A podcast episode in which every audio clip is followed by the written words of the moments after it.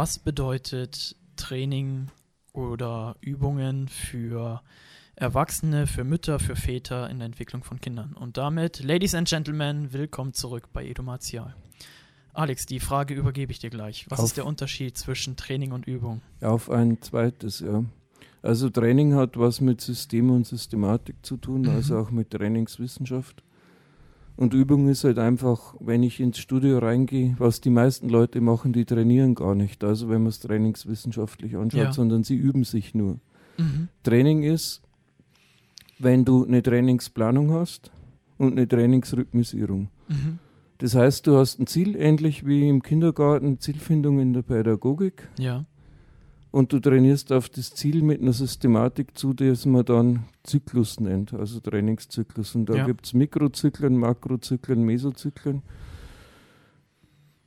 Eine kleine Einheit des Trainings, der kleine Zyklus, der ist zwischen vier Wochen und acht Wochen, sagen wir mal. Ja. Die Trainer sagen immer, Trainingsplan fängt nach sechs Wochen das Stinken an. Also du machst einen Plan und steuerst einen gewissen Parameter an, sagen wir mal Kraftausdauer. Mhm. Und nach, nach den Regeln der Kunst äh, bist du da zwischen 15 und 25 Wiederholungen. Ja, ich weiß, es gibt einen Tr- Streit in der Trainingswissenschaft, ob Time under Tension oder Wiederholungszahl. Fakt ist, ich äh, möchte Progression. Ob Ja, du jetzt länger möchtest- oder häufiger, ja, das Du ist möchtest. Progression und Kraftausdauer ist halt ein Parameter, dann gibt es noch Hypertrophie, das ist das einfach das Wachstum des Muskels und Ja. dann gibt es Maximalkraft und nach dem, was man so in der Trainingspraxis macht, über 15 Wiederholungen ist Kraftausdauer. Wenn du die, die, die, die Hypertrophie, also was viele Männer haben wollen und die Frauen immer nicht, Mhm. das ist, den Muskel zum Wachsen zu bringen. Aber wenn man die meisten anschaut im Studio, die trainieren zehn Jahre und schauen immer gleich aus. Also Mädels, macht euch keine Trainieren die dann Sorgen. oder üben die, Alex? Die meisten trainieren nicht. Also 95 Prozent aller Leute, die ich beobachte, trainieren nicht, die üben nur. Mhm. Und äh, für für die Mädels das Erste, wenn ihr mal stärker werdet, ihr werdet zwar schwerer auf der Waage, aber gleichzeitig eine Kleidergröße weniger haben. Also das hört sich paradox an, aber das Muskelwachstum lässt euch erstmal schrumpfen. Das Ja. ist die gute Nachricht und ihr werdet nie so Muskelpakete haben, wie ich sie habe, weil euch einfach das Testosteron fehlt, liebe Frauen. Das müsst ihr euch dann kaufen und teuer kaufen und spritzen lassen, wenn ihr solche Muskeln haben wollt. Wie hat mein Trainer, der Grohe Fritz, immer gesagt, wenn du einen Führerschein machst, wirst du nicht gleich Formel 1 Weltmeister. Also ihr braucht überhaupt keine, keine Gedanken euch machen, dass ihr wie eine Wettkampf-Bodybuilderin ausschaut. Ja. Also das in Klammern dazu gesagt. Mhm. Dann gibt es die Maximalkraft. Da muss man halt runtergehen auf, ich würde mal sagen, unter fünf Wiederholungen. Ja, da gibt es ja dieses typische, was ich mache, ist Ja. 5 mal 5. ja. Das heißt, so viel Gewicht nehmen, dass man es gerade fünfmal schafft. Und dann, Dann eine Pause ja. und dann halt noch fünfmal und dann wieder Pause. fünfmal. Mikrozyklus. Genau, bis man das Ganze 5 mal 5 Mesozyklus wäre jetzt, dass man die dreimal durchmacht, also Ja. jeweils sechs Wochen und dann ein Makrozyklus, das mal drei oder mal vier über ein ganzes Jahr. Also Genau. dass man da immer durchwechselt und dann natürlich auch progressiv ist. Was heißt das, Manuel, wenn man progressiv trainiert? Ja, da gibt es jetzt unterschiedliche Varianten. Also zum einen, was ich mache, ist, ich spare mir gerne viel Zeit. Das heißt, ich habe zwar das gleiche Gewicht, aber ich setze die Pausen kürzer. Das heißt, Also ich immer ein bisschen Hit Genau, beim letzten Mal. Das heißt, ich verbessere mich quasi in meiner Pausenzeit. Oder ich sage, ich nehme die gleiche Pause und ich gehe dafür mit dem Gewicht höher. Und dann schaffe Ja. ich auch wieder 5 mal 5 Fakt ist aber, ich bin besser als davor. Das heißt, das ist Progression, ja, und Pro Wachstum. Progression, ihr braucht einfach eine, eine Überlastung des Muskels, liebe Leute. Wenn der Muskel nicht überlastet wird, systematisch überlastet, dann, dann wächst er auch nicht. Nicht Ja. in die eine und nicht in die andere Richtung. Ihr könnt einen Bleistift nehmen und 1000 Wiederholungen machen damit, also Bizeps Curls, der wird nicht dicker werden, der Muskel. Das Ja. kann ich euch versprechen. Also das ist mal so das Grundlegende und diese Trainingssteuerung. Und vor allem, wenn ihr zwölf Wiederholungen macht, ihr zählt nicht bis zwölf, sondern ihr müsst so trainieren, dass die letzten drei fast nicht mehr zu machen sind. Und Ja, genau. beim letzten, dass euch das Gewicht fast aus der Hand fällt. Wie sagt man so schön, ich wiederhole so lange, bis ich nicht mehr kann oder bis es weh tut und dann fange ich an zu Und zählen. wenn der Trainer gesagt hat, mach zwölf und du nimmst das Gewicht und, und es wird bis 25 gehen, dann machst du das natürlich. Nicht bei zwölf aufhören. Und dann beim nächsten Satz das Gewicht so anpassen, dass bloß mehr zwölf dann gehen. Das Ja. ist die Kunst des Trainings und nicht einfach das runter zu üben. genau. Und das machen die meisten Leute falsch. Mhm. Vor allem, wenn wir den letzten Podcast anknüpfen, was sie auch falsch machen, dass sie immer nur die kleinen Muskelgruppen trainieren und nicht die großen Grundübungen machen. Erklär Ja. das mal du, Manuel. Ja, wie schaue ich mir das an? Also, wenn ich mir jetzt, weil ich ja auch gefragt habe, was kann man den Eltern von Kindern jetzt ähm, empfehlen und so weiter im Bereich Kraftsport oder generell Sport, dann geht es ja immer darum, dass man im Alltag leistungsfähiger wird. Und das bedeutet natürlich, dass ich auch mich viel bewegen möchte und dann hängen Muskelgruppen und Ketten ja immer zusammen. Die arbeiten alle zusammen. Denkt an den ersten Podcast dieser Reihe. Also wenn ich mit einem Kind lange wandern gehen möchte, dann funktioniert das nicht, indem ich mit einem runden Rücken nach vorne gebeugt hängend laufe, sondern dann wisst ihr ganz genau, die Brust kommt nach oben, die Schultern kommen nach hinten und das wird anständig gegangen.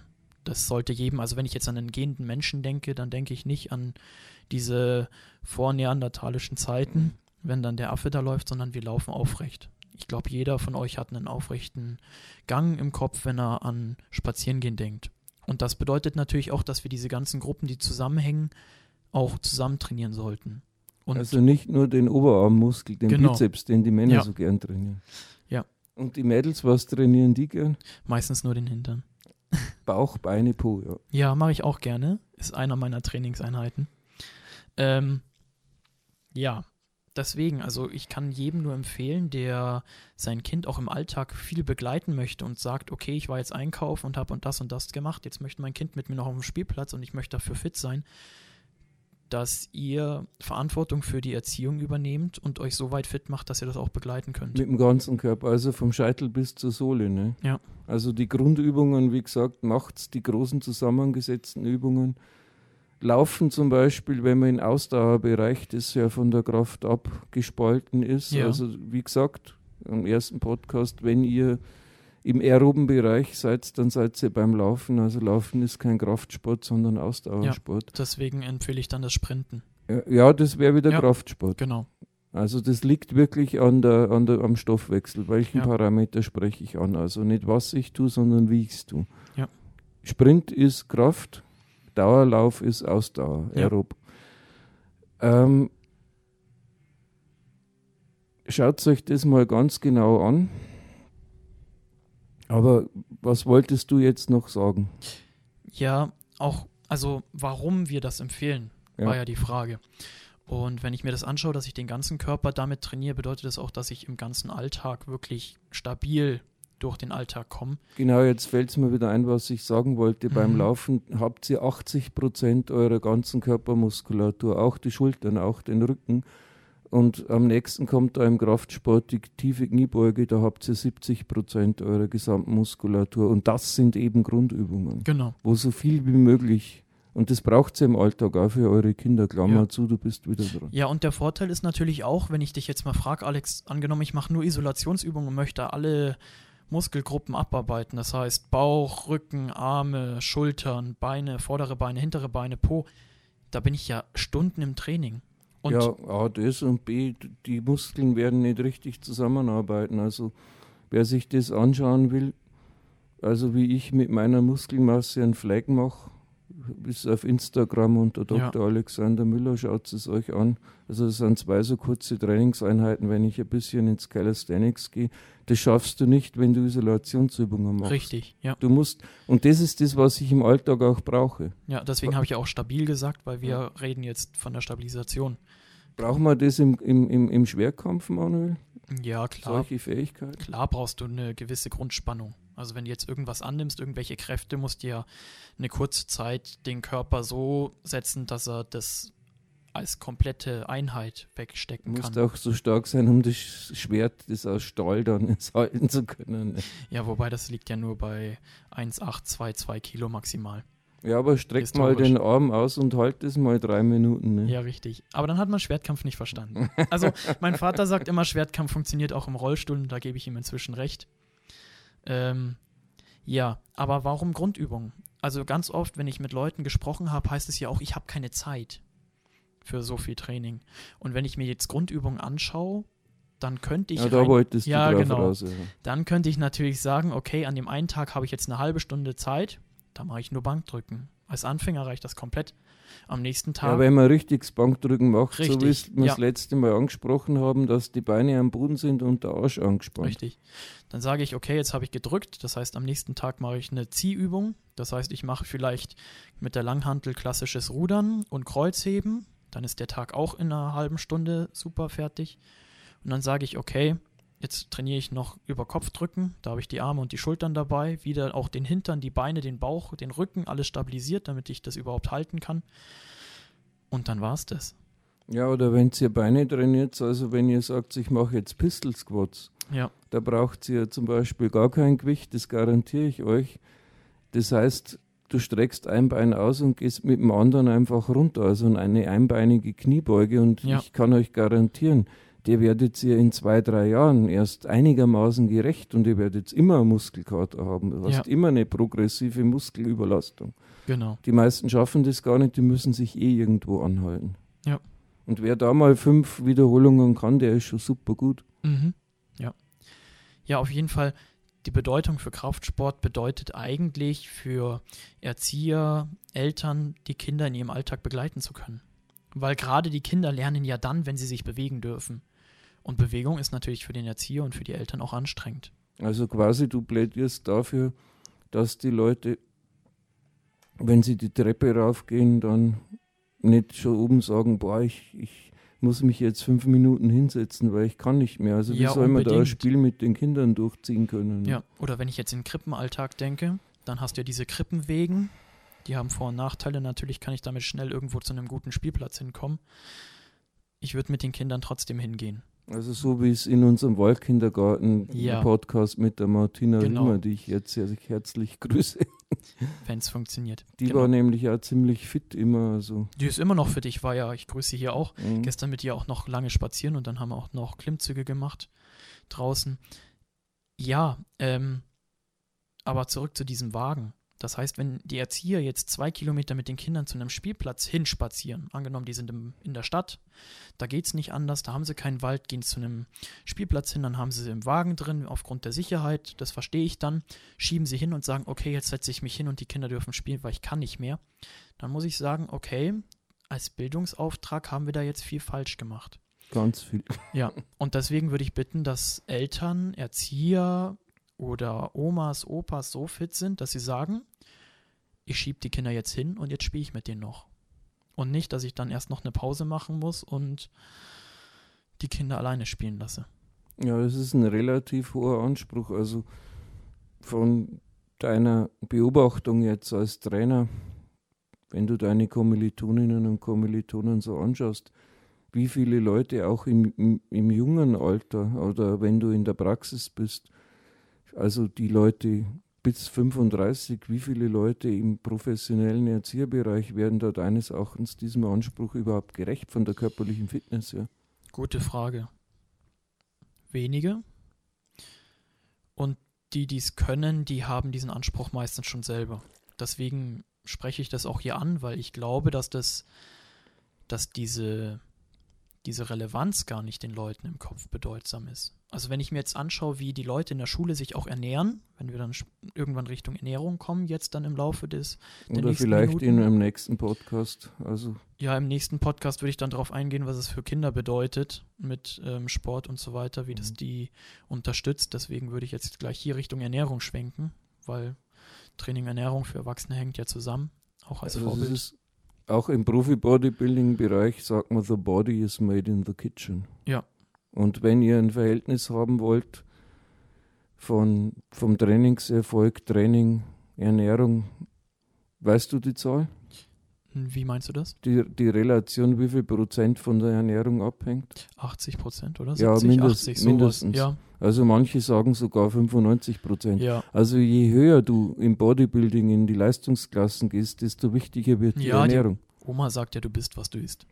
Ja. Und da hat sie recht. Also das ist gerade, also Wettkampf-Bodybuilder werden ja oft ausgelacht von der Mhm. Masse des Ja. Volkes, weil das sind ja eh bloß Freaks, die bescheuert ausschauen, aber Ja. diese Disziplin, die die Leute haben müssen, um Mhm. so für zwei, drei Stunden so auszusehen, wie sie auf der Bühne aussehen, Leute, die würdet ihr in 100 Jahren noch nicht haben, das muss ich euch jetzt mal ganz autoritär so sagen, Mhm. weil da kommt es auf jetzt Zähneputzen mit einer salzhaltigen äh, Zahnpasta dann Mhm. im Endeffekt an, die einen Effekt macht, Wasser zieht, wo du es nicht brauchst. Ja. Du musst sowas von diszipliniert sein, dass sich die meisten Leute nicht einmal vorstellen können. Ja. Und auch der Boateng, den zitiere ich jetzt mal vom FC Bayern, der hat mal gesagt, er trinkt zwei bis viermal im Jahr bloß Alkohol, weil er die Trainingsleistung einfach nicht bringen kann. Mhm. Also wer meint, äh, er ist ein richtiger Disco-Pumper, dass er viel sauft und dann trotzdem am Schran Strand gut aussieht, das funktioniert langfristig nicht, weil der Alkohol ist ein Zellgift. Du, du bringst keine Trainingsleistung im, in einem höheren Bereich, wenn Ja. du säufst. Also Ernährung ist wahnsinnig wichtig. Was bedeutet jetzt für dich Ernährung im Kita-Alltag auch oder als Erzieher? Wenn ich jetzt mir in die, Schu- wenn ich in die Schule schaue, ich wurde ja öfters belächelt dafür, dass ich mir mein Essen immer vorgekocht habe und mitgebracht habe. Und wenn Wie ein ich, richtiger Bodybuilder, ja. ja, der ich gar nicht bin, Ja, die haben immer ihr Essen dabei. ja, richtig. Ähm, dann ist es ja so, dass ich, wenn ich mir meine Mitstudierenden anschaue, dass sie gar nicht unterscheiden zwischen Kohlenhydrate, Protein und Fette. Was ist denn das? Ja, okay. Ich bin jetzt recht böse. Ja. Mhm. Ja, Proteine sind sozusagen die Eiweiße. Wer schöne Nägel und schöne Haare haben möchte, sollte übrigens auch viel Protein essen. Kollagen. Und ja, Fette, jetzt könnte man sagen, es gibt unterschiedliche Fette. Was ist gemeinsam? Also es sind Triglyceride, also von der biochemischen Richtig. Basis. Ja. Da gibt es kürzere, längere, genau, Mittelkett- Omega-6, Omega-3. mittelkettige, Omega-6, Omega-3. Also das sind dann die, die, die essentiellen Fettsäuren, die nicht essentiellen. Ja. Äh, dann haben wir, also für einen Laien, wenn man von Fetten spricht, es gibt Fette wie Butter, also gesättigte Fette. Ein gesättigtes Fett ist, wenn du es in der Hand hast, dann schmilzt der Butter. Ja. Also ich bin jetzt ein Bayer, ich sage der Butter. Ja. Es ist bei uns in Bayern so. Entschuldigung für die Preisen, die zuhören. Da ist es natürlich die Butter. Also der Butter, der schmilzt in der Hand und das ist ein gesättigtes Fett. Ja. Und das ist so, wenn ihr ein gesättigtes Fett isst, esst, dann geht es noch durch eure Adern durch. Mhm. Wenn ihr jetzt Industrie-Scheiße fresst, jetzt bin ich mal ganz Ja, platt von meiner Sprachwahl, dann sind sogenannte Transfettsäuren drin, die Ja, sind gehärtet.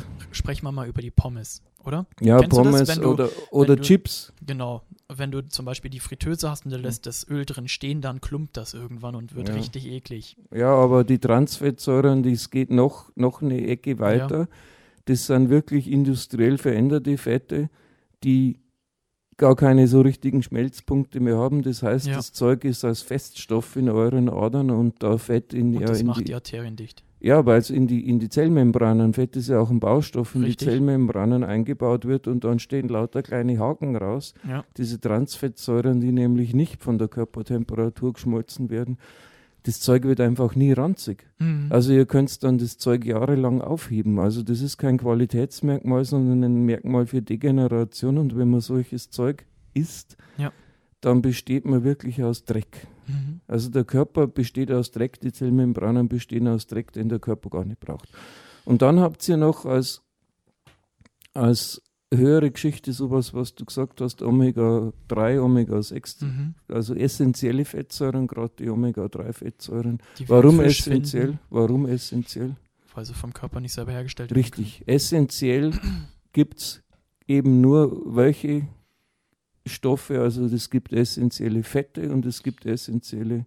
Proteine, Proteine. Es gibt keine essentiellen Kohlenhydrate. Kohlenhydrate. Das Richtig. kann sich der Körper alles selber herstellen. Also Ja. wer meint auf Kohlenhydratbasis, es gibt ja keinen Baustoff aus Kohlenhydraten. Das Einzige, was am Baustoff endlich kommt, du hast es im ersten Podcast schon gesagt. Wenn wir jetzt über das Insulin reden, oder was? Nein, Über nicht über das? Insulin, sondern über die Speicherfunktionen, die Glykogenspeicher in Ja, der Muskulatur. Äh, die kann man auffüllen über Kohlenhydrate. Ja. Wobei das über die Proteine auch hergezogen Geht werden auch, könnte. aber da ist Kohlenhydrat sinnvoll, wenn ihr hart trainiert habt. Richtig. Dann nehmt Kohlenhydrate hinterher auch ruhig Zucker, Traubenzucker. weil ihr füllt die Speicher auf, um vor allem eins noch nach dem Training. Ihr habt ja eine, eine Stoffwechsellage, die äh, nicht anabol, also aufbauend, ist. sondern katabol ist. Und wenn man dann Zucker in sich reinhaut nach dem Training, Kommt das Insulin direkt und ist das aufbauendste Hormon, was wir haben. A und B, es ist der Gegenspieler zum Cortisol, das euch die Muskeln wegfrisst. Richtig. Also das ist der tiefere Grund, Kohlenhydrate nach dem Training zu essen. Ja. Aber ansonsten haben Kohlenhydrate keinen Sinn. Also wer sich nur von Kohlenhydraten ernährt, und da sind wir bei den Erziehern mit ihrer Nervennahrung, Schokolade, Mhm. Schokolade, Bonbons, Gummibärchen in einer bestimmten Schublade und das wird dann reingedonnert. Was passiert denn dann im Körper, Manuel? Ja, also ich, ich beobachte es selber, wenn wir vor allem auf die Aufmerksamkeit kommen im Unterricht, dann habe ich Mitstudierende, die sehr gerne immer Gummibärchen gegessen haben und die haben mir auch ständig gesagt, sie sind ständig müde.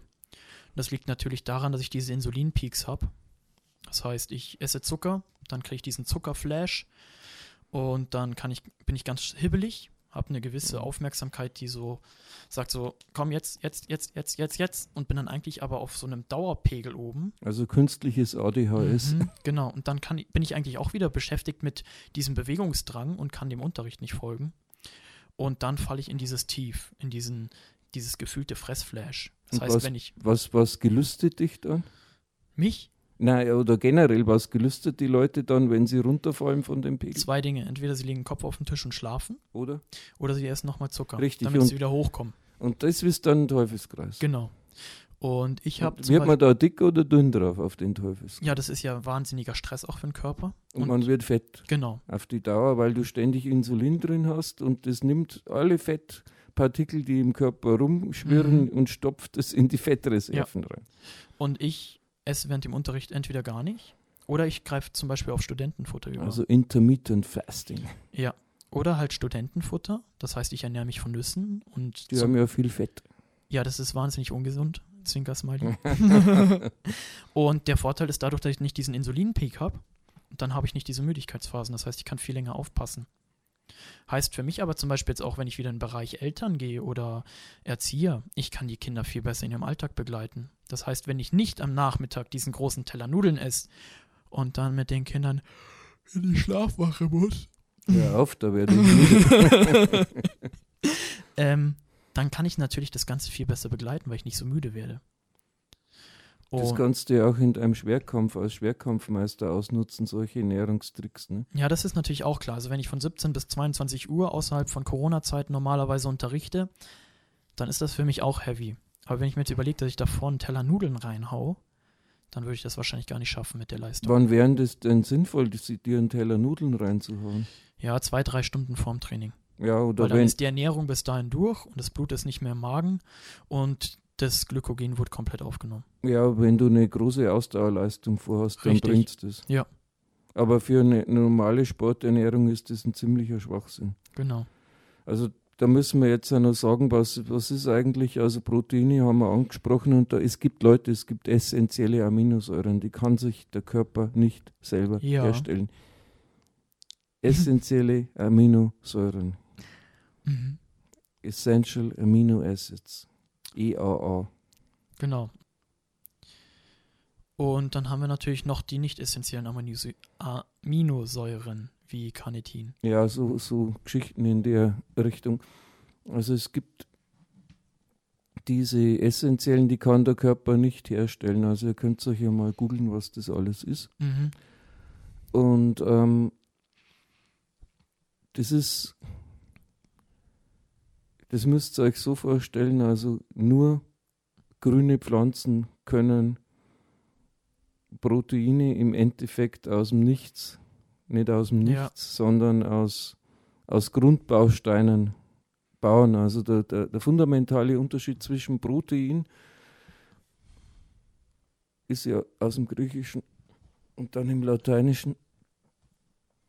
Es ist wirklich das Erste. Mhm. Das Erste und Wichtigste. Also neben dem Wasser ist das Protein, darum heißt es auch Protein. Ja. Das Erste, das Wichtigste. Weil das nur die Pflanzen herstellen können. Ja. Und zwar über die Photosynthese. Und der Witz ist praktisch, du kannst alles herstellen im Körper an, an diesen drei Grundstoffen, außer den essentiellen Fettsäuren. Aber das, das wäre sogar noch eine biochemische Möglichkeit da. Aber das Protein unterscheidet sich gerade im Stickstoff. Mhm. Darum reden die Bodybuilder immer von der Stickstoffbilanz und das können nur die Pflanzen über die Photosynthese, dass sie sozusagen aus dem unbelebten Material hier diese Proteinbasis schaffen können. Deswegen waren ja auch die Pflanzen vor den Tieren. Wenn Richtig. du jetzt die, die Entwicklung von Menschen und Tieren an Land. Also das ist jetzt die breitere evolutionäre oder auch äh, philosophische, also äh, naturphilosophische Betrachtungsweise. Man kann hier nicht einfach sagen, ich, ich ernähre mich ohne Protein, weil das nicht geht. Also wenn ihr euren Körper erhalten wollt, dann müsst ihr Protein essen, in Ja. welcher Form auch immer. Mhm. Also es kann man nicht sagen, ich esse jetzt nur noch Kohlenhydrate, das Ja. killt euch auf die Dauer. Was mir auch noch auffällt, was ich unbedingt ansprechen möchte, weil ich es eben bei mir in der Erzieherausbildung jetzt mitbekommen habe, die Frauen trauen sich ja nicht mehr Fette zu essen. Ja, jetzt haben die Fette aber ja einen riesigen Auf, eine riesige Aufgabe. Und Ja, das und ist ja der essen- Hormonhaushalt. Ja, ge genau, und die Proteine auch. ja, Also wenn man Steroidhormone anschaut, also männliche, also das ist jetzt nicht nur Doping sondern, Ja. und nicht nur die Pille nehmen, sondern das sind die natürlichen Sexualhormone. Das ist eine Mischung aus, aus Proteinen und Fetten. richtig. Und ähm, auch euer ganzes Immunsystem, liebe Leute, besteht Mhm. aus Proteinen. Mhm. alle, alle äh, wichtigen Stoffe, also Neurotransmitterstoffe, äh, der ganze Hormonhaushalt im Körper, das ist Proteinbasis. Ja. Also wer, wer einfach kein, kein Eiweiß isst, der tut sich absolut keinen Gefallen von der Gesundheit. Genau, und deswegen die Bitte von uns, so vielleicht als Abschlusswort für den zweiten Teil, achtet auf euren Körper in Bezug auf Sport, aber vor allem auch aufgrund von Ernährung, damit ihr eure Kinder im Alltag gut begleiten könnt. Genau, und kein Proteinessen ist ein fundamentaler Ernährungsfehler und kein Fettessen ist der zweite fundamentale Ernährungsfehler. Und damit schließen wir hier den zweiten Teil. Genau. Und wir hören uns im dritten Teil, wenn es heißt Ladies and Gentlemen, willkommen bei Edo Martial.